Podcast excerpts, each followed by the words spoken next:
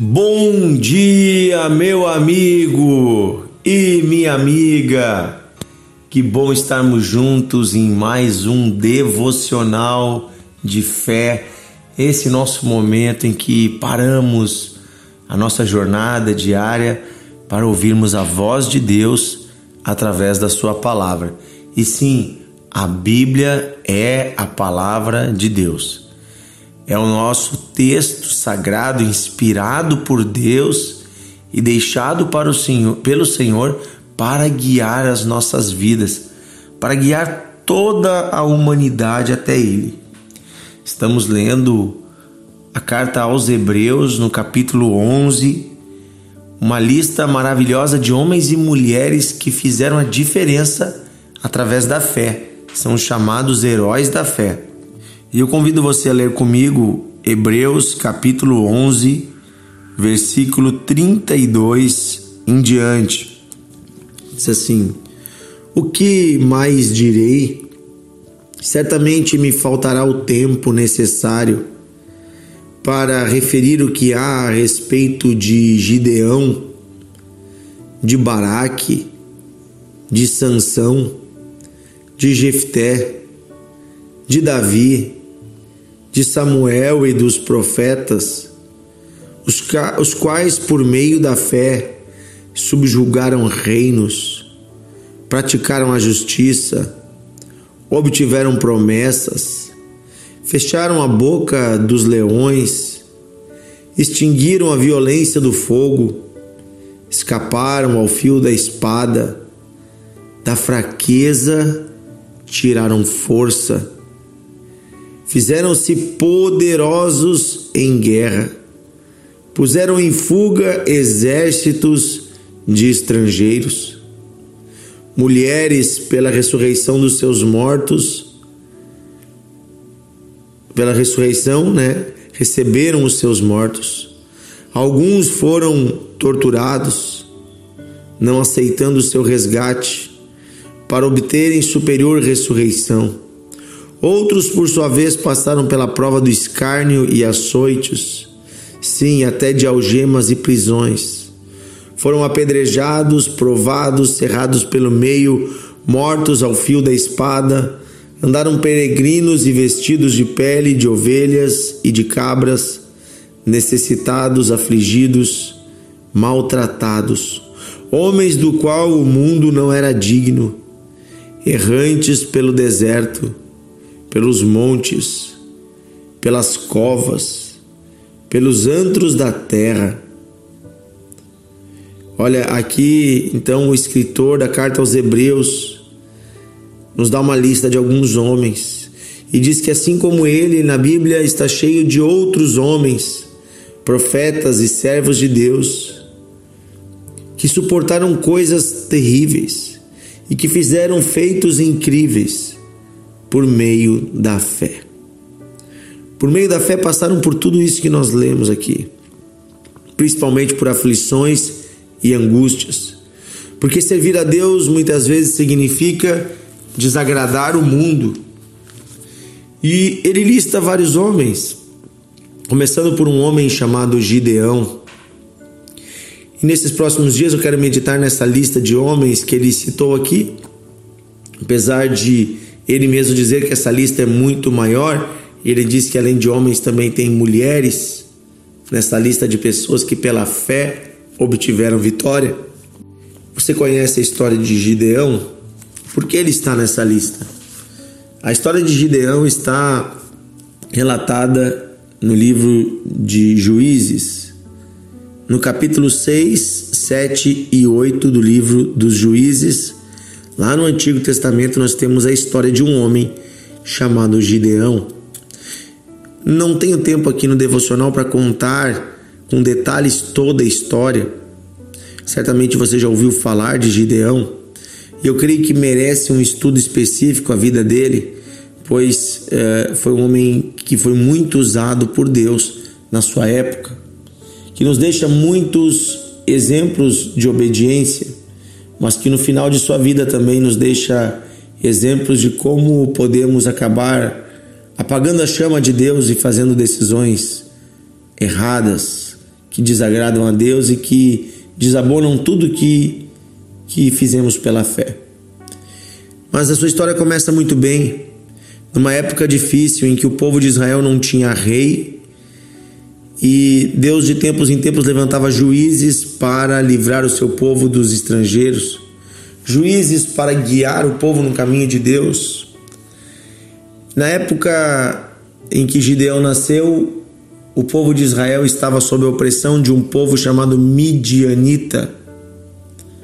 Os midianitas, eles oprimiam Israel, eram como como gafanhotos de tanta multidão, roubavam e saqueavam tudo o que Israel produzia. Os israelitas produziam na terra e os midianitas vinham e roubavam.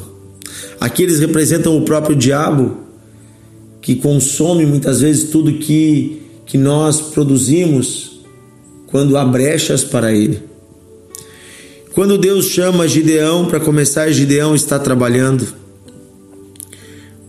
Enquanto muitas pessoas estavam desanimadas, pensando até que não valia a pena trabalhar, Gideão malhava o trigo, ou seja, ele batia no trigo para soltar os grãos em um lagar. Um lagar é um lugar escondido, geralmente era um lugar no porão das casas. Não era o lugar onde se malhava o trigo, se malhava o trigo geralmente no campo. Mas ele estava malhando o trigo em um lugar escondido para que os midianitas não vissem o fruto do seu trabalho. E quando ele é chamado por Deus, ele é chamado para uma tarefa que é derrotar estes inimigos de Deus. E ele vai conseguir fazer isso. Um grande exército de israelitas se apresenta para ajudar Gideão na batalha. Mas ao invés de usar um grande exército, Deus disse que ele precisava de apenas 300 homens. Porém, antes desse dia, porque muita gente conhece Gideão, a história de Gideão, pela história dos 300 valentes dele, os 300 homens de Gideão, que guiados por Deus com uma estratégia sábia derrotaram os midianitas. Muita gente conhece Gideão desta história.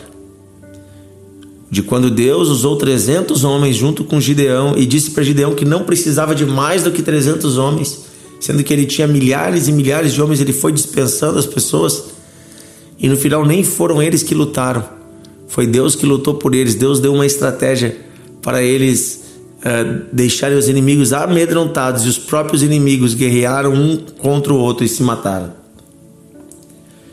Gideão depois teve várias vitórias para o povo de Deus, mas eu quero dizer que o ápice da história de Gideão, a grande virada da história de Israel, não se dá nesta guerra.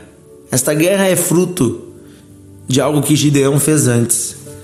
No capítulo 6 de Juízes, no versículo 25, conta que Deus chama Gideão num dia e diz para ele, antes de mais nada, logo no início, que ele deveria derrubar os postes ídolos e os altares de Baal que o seu pai havia edificado naquela cidade. O pai de Gideão era o homem mais importante daquelas terras e ele era um idólatra, um homem que adorava ídolos.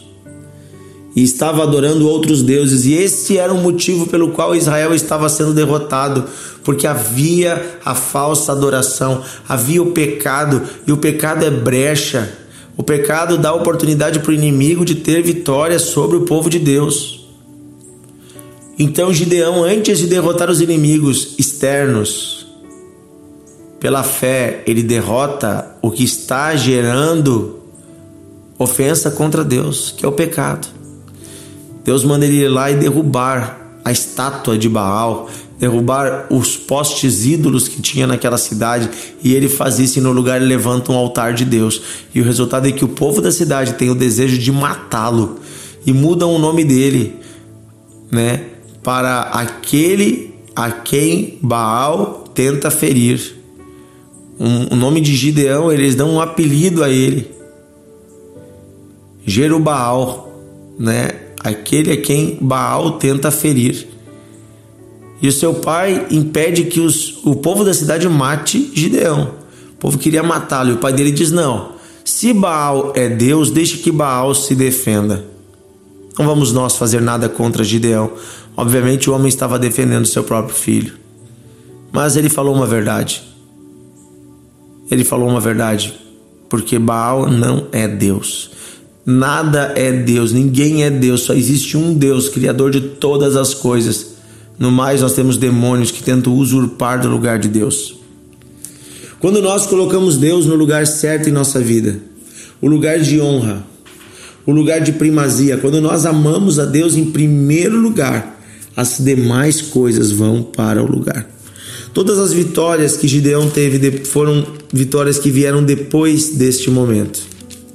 Primeiro, ele derrotou o inimigo dentro da sua casa, o inimigo que é Satanás, que estava tendo brechas porque ele mesmo era adorado. Quando vivemos no pecado, praticamos o pecado, o mal, as impurezas sexuais, as malícias, as mentiras, as jogatinas, as bebedices.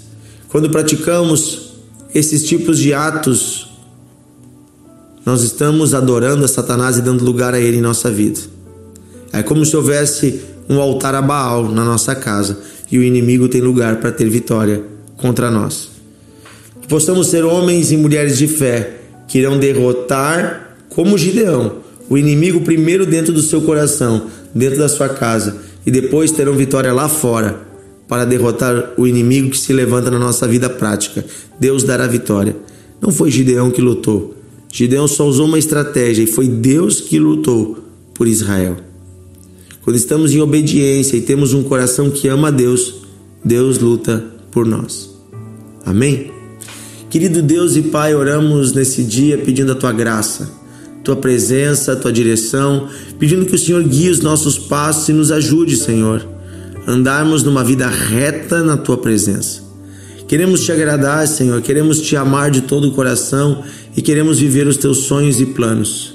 Livra-nos dos pecados, livra-nos da sujeira, da imundície. Nos ajuda, Senhor, a andarmos contigo como Gideão andou, um caminho reto e de fé, crendo que o Senhor tem a saída para todas as situações. É isso que pedimos hoje, Pai. Pedimos a tua bênção em nome de Jesus. Amém. Deus abençoe você, meu amigo e minha amiga. Se você é aqui do Vale dos Sinos, eu fico com um convite para você hoje à noite 20 horas temos uma grande reunião de fé, de socorro, orando pelos enfermos, pelos necessitados, por todos que sofrem, uma reunião né, onde nós vamos falar também sobre a fé aqui na igreja Encontros de Fé de Novo Hamburgo, bem no centro da cidade, na Nações Unidas 2804, hoje às 20 horas. Você é meu convidado, vem estar conosco, será edificado e abençoado. Um grande abraço e até amanhã aqui no Devocional de Fé.